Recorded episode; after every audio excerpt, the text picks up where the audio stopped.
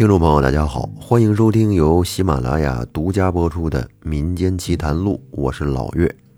在上一期，我给您讲的是来自甘肃兰州的一位听友的投稿，说的是他母亲的老家有一位人称菩萨奶奶的这么一个老太太，看事儿啊很灵，能处理一些虚病，并且呢，把他母亲的疑似抑郁症也给看好了。那么，这位菩萨奶奶她的这种本领是与生俱来的呢，还是在后天因为什么事情形成的呢？那这一期我就给您介绍一下这位菩萨奶奶。这期的故事同样还是来自于甘肃兰州的这位听友的投稿，他本来就给了我上一期那一个故事，但是在节目播出之后呢，他紧接着又给了我两个。那在这一期，我就给大家一起来把这两个故事说完。关于菩萨奶奶以前的经历，也是听友听他母亲说的。说这菩萨奶奶是一个非常普通的农村妇女，早些年也是命运多舛，有三个儿子，当时都很小，嗷嗷待哺，而她老公却浑浑噩噩，潇洒人生。对她这个不靠谱的老公的真切的描述啊，可以用八个字来形容，那就是吃喝嫖赌。无恶不作。当时菩萨奶奶他们家里那个穷啊，用赵本山老师的话来说，耗子来了都得含着眼泪出去。后来一年到头，这是好不容易盼着过年了，能见点荤腥了，到时给孩子打打牙祭。但是没成想，要债的人却堵在家门口，破口大骂，说她老公欠了赌债，必须得还。如果不还，那就烧房子吧。当时他们家里实在是一贫如洗，拿不出任何有点价值的东西了。你看家里都这么穷了，老公还出去赌呢。在十万火急的情况下，菩萨奶奶只好去猪圈，把刚生下来两天的六只猪仔和两头大猪一起给了人家，这才免于一场灭顶之灾。然而，面对魂不吝的丈夫，乌烟瘴气的日子，菩萨奶奶并没有气馁。除了日常干家务活之外，就是一心求佛向善。后来年复一年，直到她六十岁那年，有一天晚上，她做了一个奇怪的梦，梦见有一个穿着一身白衣服，好像是太白金星那样的神仙，对她说：“说这样吧。”看你一心向善，上辈子福德深厚，你就普度众生吧。二十里王家村有一个叫狗蛋的孩子被吓着了，你去给他喝点香灰水，他便好了。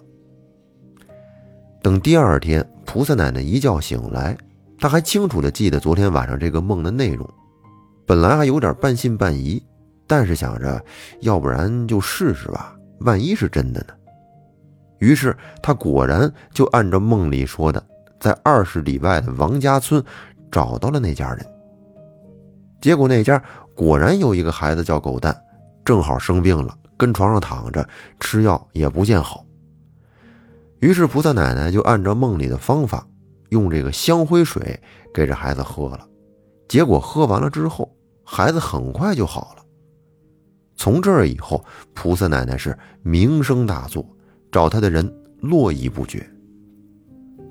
据我妈所说，她老人家看病，一闭眼，这事主做的坏事就好像幻灯片一样呈现在脑海里，然后她就念着听不懂的语言，随着香灰水让你服下。如果服下之后呕吐的很厉害，那就证明管用了。如果毫无反应，他就会建议你去正规大医院瞧瞧。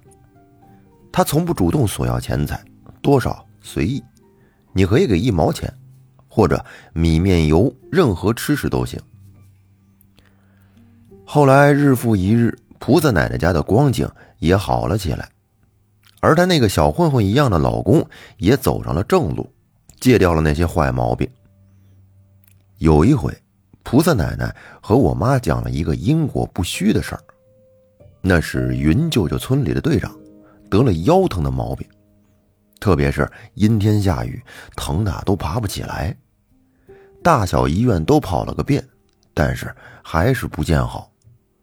最后，这是被家里的亲戚左右搀扶着，来到了菩萨奶奶这里。作为根红苗正的大队长，怎么可能会轻易的相信这些怪力乱神的事儿呢？但是，当他听完老人家说的一句话，立马跪地求饶了。那么，菩萨奶奶跟他说了什么呢？菩萨奶奶只是看了一眼这个大队长，便生气地说：“治不了，你身上还背着一条人命呢，看你的造化吧。这个冤魂是索你的命的。”听到这儿，我都沉不住气的问我妈：“说咋了？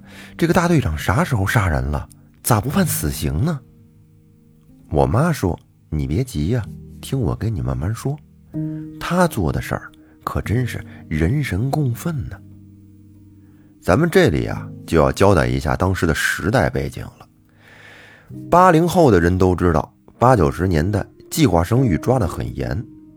对于我妈这种国营厂的妇女们，以开除工作为底线，坚决的让很多想生二胎的家庭不得不打消这个念头，哪怕不小心有了。厂里哪怕给你开介绍信，让你带薪休假，你也必须得把这个事儿给处理掉。用“处理”这个词儿啊，这是一点都不为过，因为那时候不讲一点情面。您看，在当时那种政策下，跟现在可就有了天壤之别了。所以这也就造就了八零九零后很多都是独生子女这个状况。说起这个政策来啊，老岳也是经历过的。咱不能公开说这个政策不好，怎么怎么着的啊？反正和现在的政策比，那真是一百八十度大转弯。现在是让你生，鼓励你生啊，没人愿意生了。搁以前是很多人都想生，但是不能生，生了就罚钱，甚至于丢工作。这也就造就了像八零后、九零后特殊的这么一代孩子，大多数都是独生子女，以至于现在的工作呀、生活呀压力都很大。上有老下有小，这也是在社会发展进程当中一个特殊时期下的结果吧。咱们说回来，刚才说的这个事儿的背景，就是在不让生二胎的这个时期，而在偏远的农村，这个政策实施的就更加的淋漓尽致，可以用一个词儿“惨绝人寰”来形容。在这里，大家听完下面所说的，就知道我为什么用这个诛心的词儿了。当时村里有一个还有一个月就临盆的妇女，不小心被人举报之后，结果这威风凛凛的大队长就是腰疼的这个，带着一群打手的积极分子，绑着那个孕妇，径直就去了卫生院。任凭那家人男女老幼是磕头求情，他就是铁面无私的解决了在他们心中这些违法乱纪的事情。哪怕这个孕妇看着被打下来的发育很好的男婴，特别是重男轻女的农村，当时就崩溃了，疯了。这个母亲连月子都没做完，趁着家人不备，晚上就扒开了小婴儿的坟，就将婴儿的尸体扔在了那个大队长家的大门上，说他们一家人都不得好死。然后这个母亲就跳河自杀了。在偏远的农村，加上时代的背景，这种事儿往往也就不了了之了。而自认为有理是在行使正义的队长，怎么会感到内疚呢？他依然是好吃好喝的活着，直到后来腰疼的起不来，这才发生了前面的一幕。当然了，菩萨奶奶是个有良知的人，怎么会给这种人治病呢？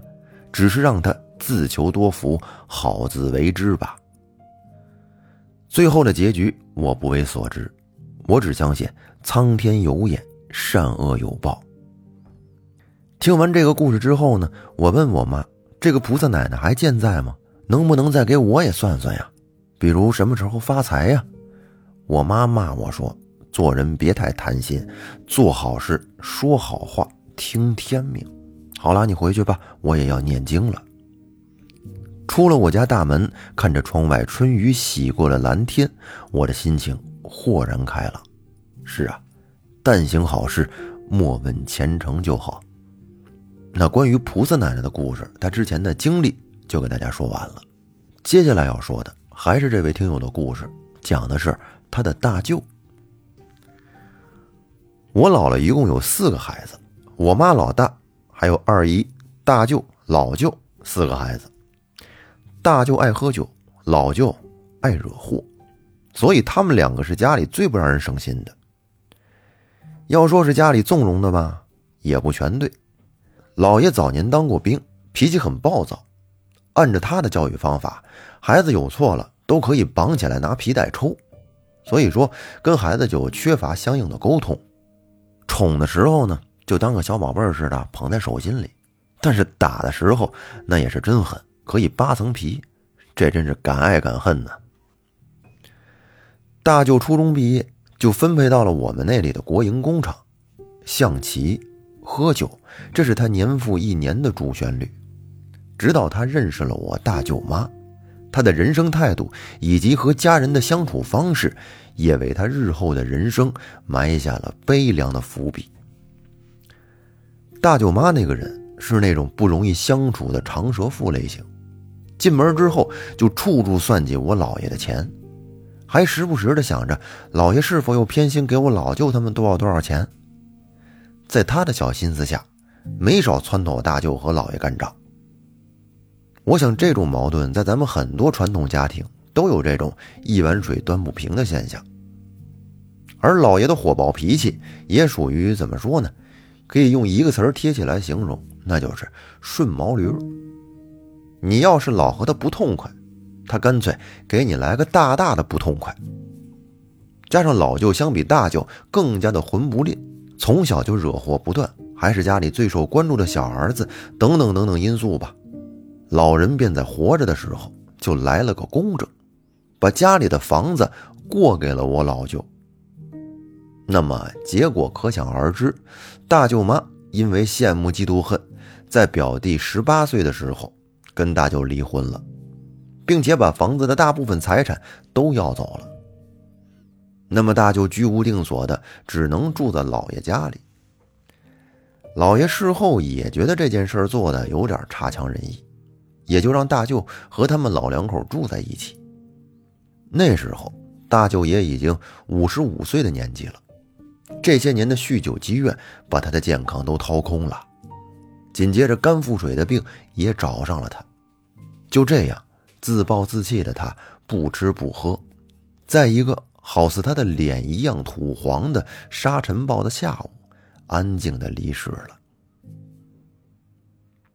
大舅走了之后，就这样安静的过了两三年，这时。我妈的抑郁症又复发了，整日浑浑噩噩的，浑身无力。一天早上四点多，也就是老岳曾说过，三四点是阴气最旺的时候。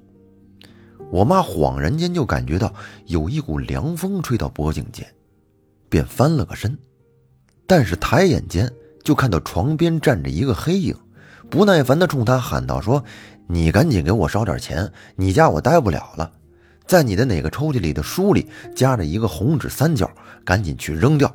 有这个在，你家我出不去。你快点别睡了。第二天，我妈就给菩萨奶奶打了电话，在电话里跟她说明了这个梦的情况。但是菩萨奶奶她远在老家，爱莫能助，便只有问问就近看事儿的人。所以连续打听了两天，是朋友托朋友，才找到了一个看事儿的婶子。到了那个婶子家，说明了情况。婶子说：“你千万别信他的话，能这么在意你的三角符，他是不怀好意。你别扔，我看能不能劝说他把他送走。至于你的实病，你该吃药吃药。”说完，就看这桌子上婶子的水杯。砰的一声，倒了，而屋里的门也自己关上了。这时没有风啊，没有风吹，就好像是一个人带气摔门的那种感觉。门关的力道还挺大。婶子连忙点了三根香，倒了一杯酒，嘴里不知说的是什么语言。过了有个把小时，婶子叹了口气，说：“好了，说这个人的怨气极深，是连哄带骗的，算把他送走了。让我妈来年清明一定给他烧点纸。”就这样，属于我妈的一个灵异经历就画上了一个句号。这件事过了五六年之后吧，在我坐月子期间，我做了一个梦。我梦见我大舅眉飞色舞的对我说：“说快来，快来参加我的婚礼吧！我给你找了一个新舅妈。”梦里的大舅仿佛回到了二十几岁的年纪，血气方刚，开心幸福。